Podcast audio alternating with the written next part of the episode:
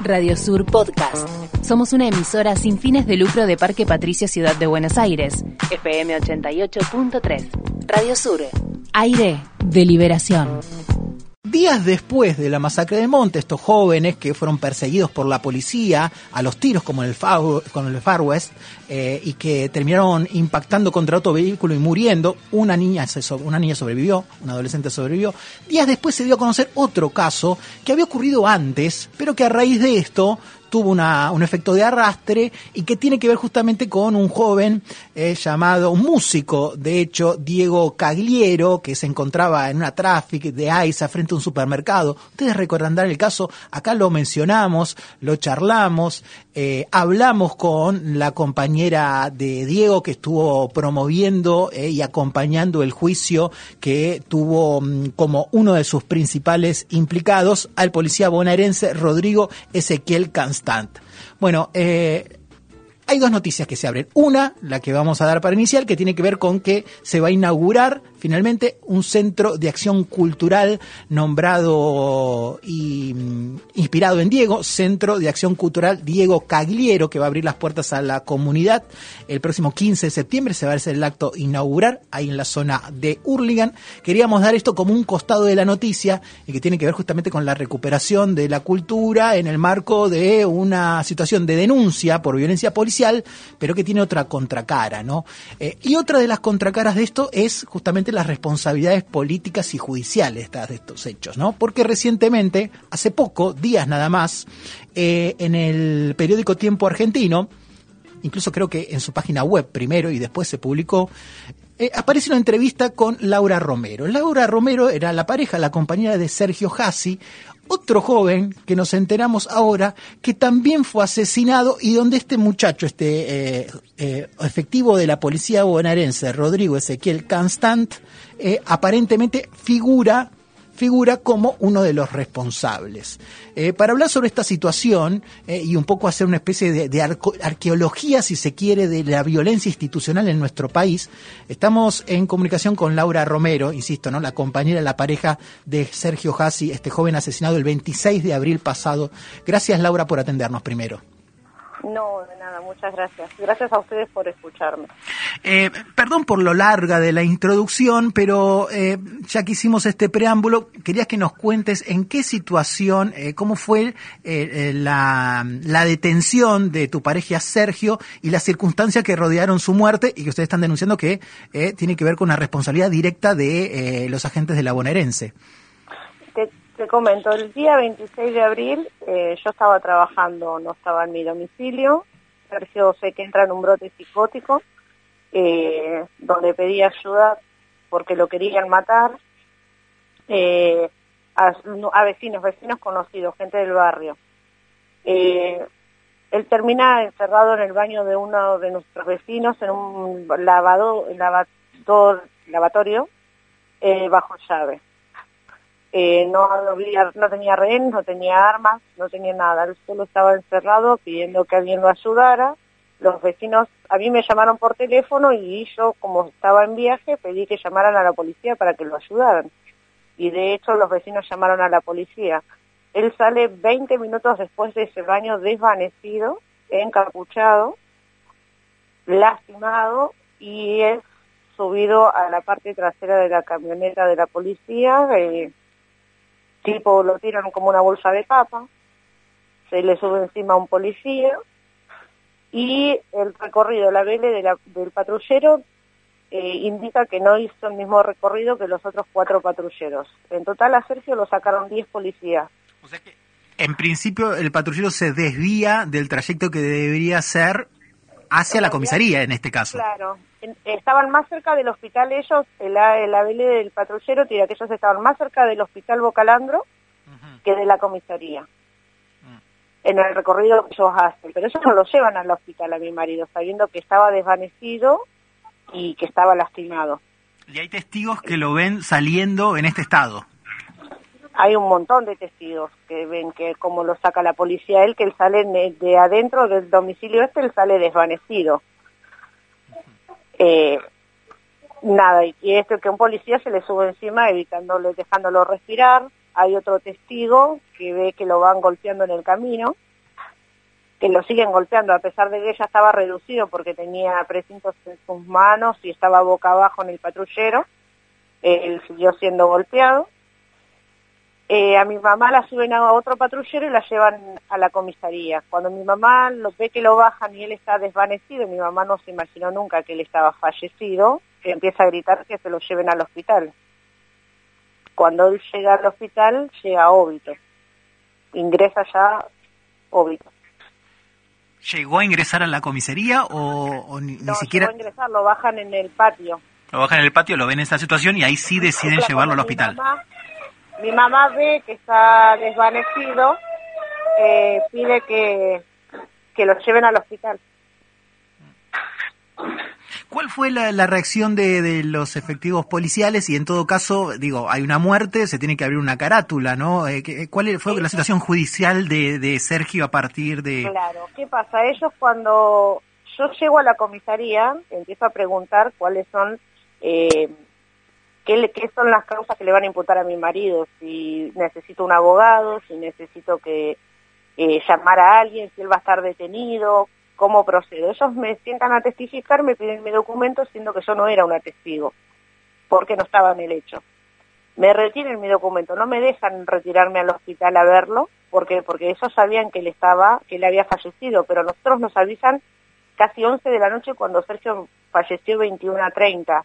Ellos cuando ya lo llevan al hospital, Sergio entra hoy al hospital, el patrullero vuelve a la comisaría y ellos ya sabían que él había fallecido, pero a nosotros no nos dicen nada piden que, declare yo, que declare mi mamá, que declaren los testigos.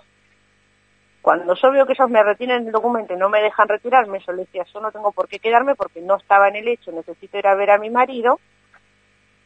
Eh, y me dicen que no puedo irme, la mando a mi hermana al hospital.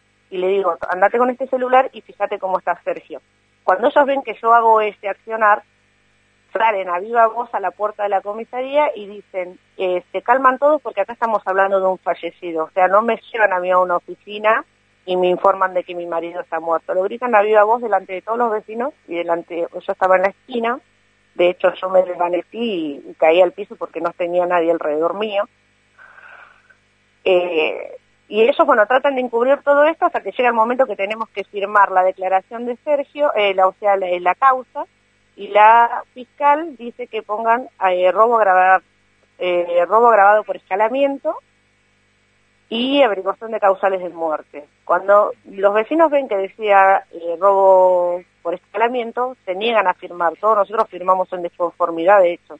Por escalamiento quiere decir que como si tu marido hubiese intentado ingresar a una vivienda para, para robar, y, y no se sabe qué pasó, que murió en el medio, ¿no? Claro, entonces, eh, todos nos, eh, incluida yo y todos los testigos que eran los que estaban en el hecho, firman en disconformidad, porque todos los llamados del 911 arrojan que, ellos avisan que hay una persona que ingresó al domicilio, pero nadie dice que él está robando ni que él está queriendo matar a alguien. Entonces dicen, no, nosotros no vamos a firmar esto porque él no nos entró a robar, nosotros lo conocemos, él es un vecino. Eh, hasta ahora no hay nadie detenido por este hecho.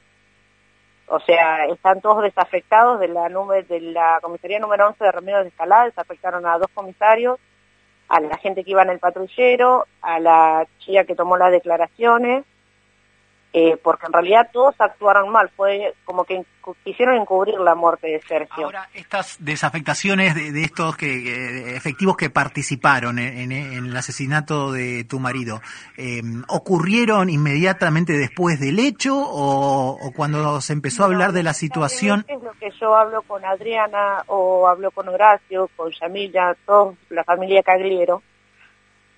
Eh, todas las desafectaciones surgen después del hecho de Diego.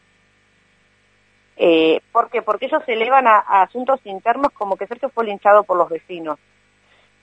Eh, el Berra, que es el, director de asuntos internos, me ve por la tele y él se entera por mí, por lo que yo cuento en crónica, que era lo que estaba pasando con Sergio. Ellos me llaman a declarar, pero ellos cuando elevan la comisaría número 11, junto con Di Francesco, eh, Daniel Arce, eh, Daniel Rebollo, todos ellos informan que Sergio fue linchado por los vecinos no que, que se les murió a ellos en el patrullero ni que esos fueron los que lo sacaron. Eh, o sea que la intervención eh, empezó a ocurrir no por la investigación de la fiscal, que debería haberlo hecho eh, cuando este se aparece tu, tu marido muerto y, en el marco de, de, una detención policial, sino que sale a través de asuntos internos cuando te ven denunciando el caso y apuntando, en este caso, puntualmente a uno de los responsables por el asesinato de Cagliaro, ¿no? Que es Rodrigo Constant que yo eh, me entero cuando veo que, que él lo, detienen el primero de julio, yo leo el nombre de él y digo, lo, lo asocié, digo, solo vi en la causa de Sergio, corrí a buscar la causa de Sergio porque tengo muchas, y cuando leo su nombre digo, qué increíble que haya tenido que haber otra muerte para que se puedan llegar a, fijar en, en la muerte de Sergio y en toda la gente que estaba implicada en ese hecho. Eh, si ellos hubieran actuado, Sergio muere el 26 de abril y Diego creo que el 19 de mayo, si ellos siquiera hubieran actuado en esa semana y hubieran desapartado a la gente, no sé si desafectarla, pero apartado hasta que la investigación comenzara, hoy en día Diego podría estar vivo. Al menos hacer lo que corresponde, no abrir un sumario que se investigue, ¿no? Este, termina ocurriendo de alguna manera lo que quedó explicitado a nivel nacional en el caso de Diego y también en el caso de los chicos del de Monte, de cómo las fuerzas políticas y la misma fuerza eh, policial eh, termina encubriendo este accionar y cuando uno encubre también lo alienta, que es lo peligroso, ¿no? Es interesante cómo estos tres casos seguidos, eh, y en este caso, en el particular de, Sergio, implicado directamente, la misma comisaría, los mismos efectivos, en un accionar donde queda claro o por lo menos eh, bastante evidente, que acá hay una práctica institucional que tiene que ver con asociar, asociada con la violencia, con el disparo primero y pregunto después, eh, y después, claramente, con el encubrimiento. Es lo que yo digo, yo no sé si no, eso no están, no están preparados, no se preparan para salir a la calle, eh, si no tienen un buen ojo para saber diferenciar a la gente trabajadora, o sea, no saben actuar entre ningún hecho, que todos los hechos para ellos son iguales o bien ya tienen en claro quiénes son los delincuentes, porque es lo que digo, eh, yo vivo en un barrio donde la droga es muy común y donde hay muchos delincuentes y donde han sido detenidos varias veces y de hecho son liberados. Ellos saben con la gente que se manejan o, o, a la gente que deberían tener presa y no es, no es en lo que se enfocan.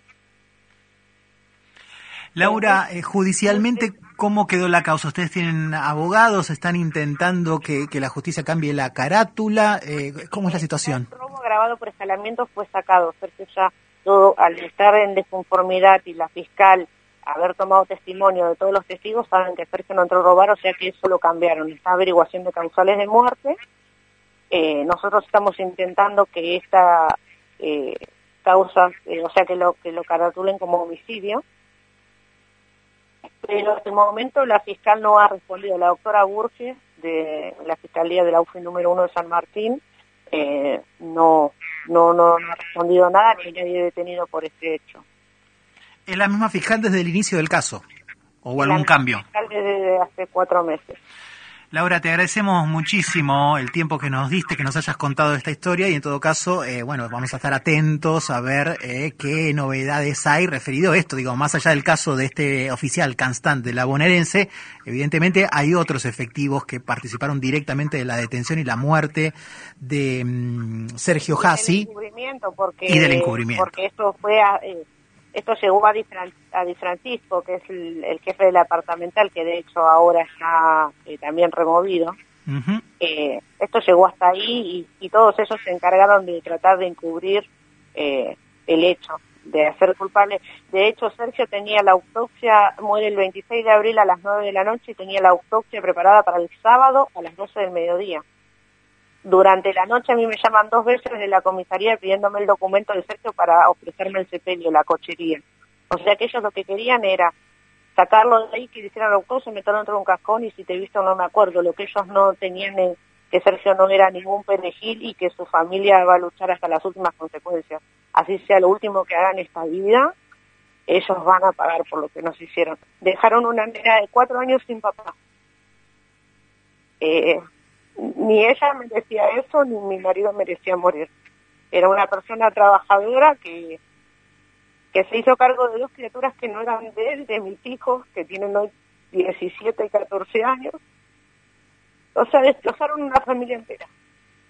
Laura Romero, eh, una vez más, muchísimas gracias por la comunicación. De nada, gracias a ustedes. Que tengan buenas Radio Sur Podcast. Visita nuestra web www.radiosur.org.ar. Radio Sur, aire de liberación.